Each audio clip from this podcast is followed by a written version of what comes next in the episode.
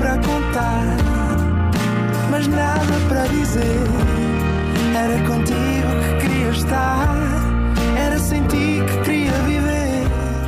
Tu complicavas o pequeno prazer. Olá, sejam bem-vindos a mais um Nada de Mais. Comigo hoje tenho um excelente convidado, Luís Monteiro. Olá. Olá, mu- muito Tudo bem? obrigado pelo convite. Obrigado, nós. Gostas de uvas passas?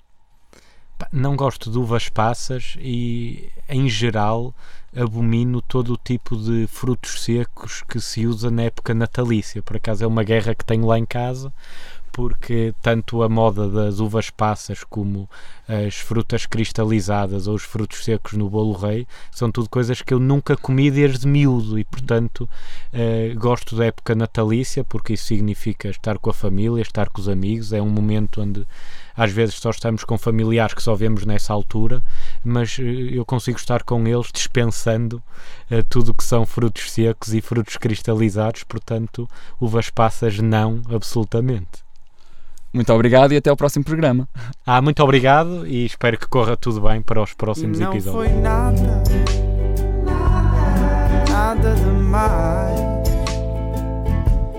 Não foi mesmo nada, nada demais.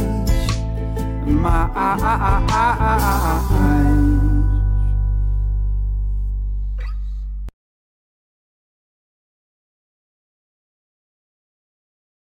O bolo rei remonta à época dos romanos. A verdade é que é com eh, Luís XIV, em França, que as festas de Ano Novo e do Dia de Reis voltam a ter eh, uma peça fundamental em cima da mesa, que é justamente o bolo rei. Incrivelmente, com a Revolução Francesa de 1789, o bolo rei é proibido. Talvez esta seja uma das grandes razões para eu ser um grande apoiante da Revolução Francesa.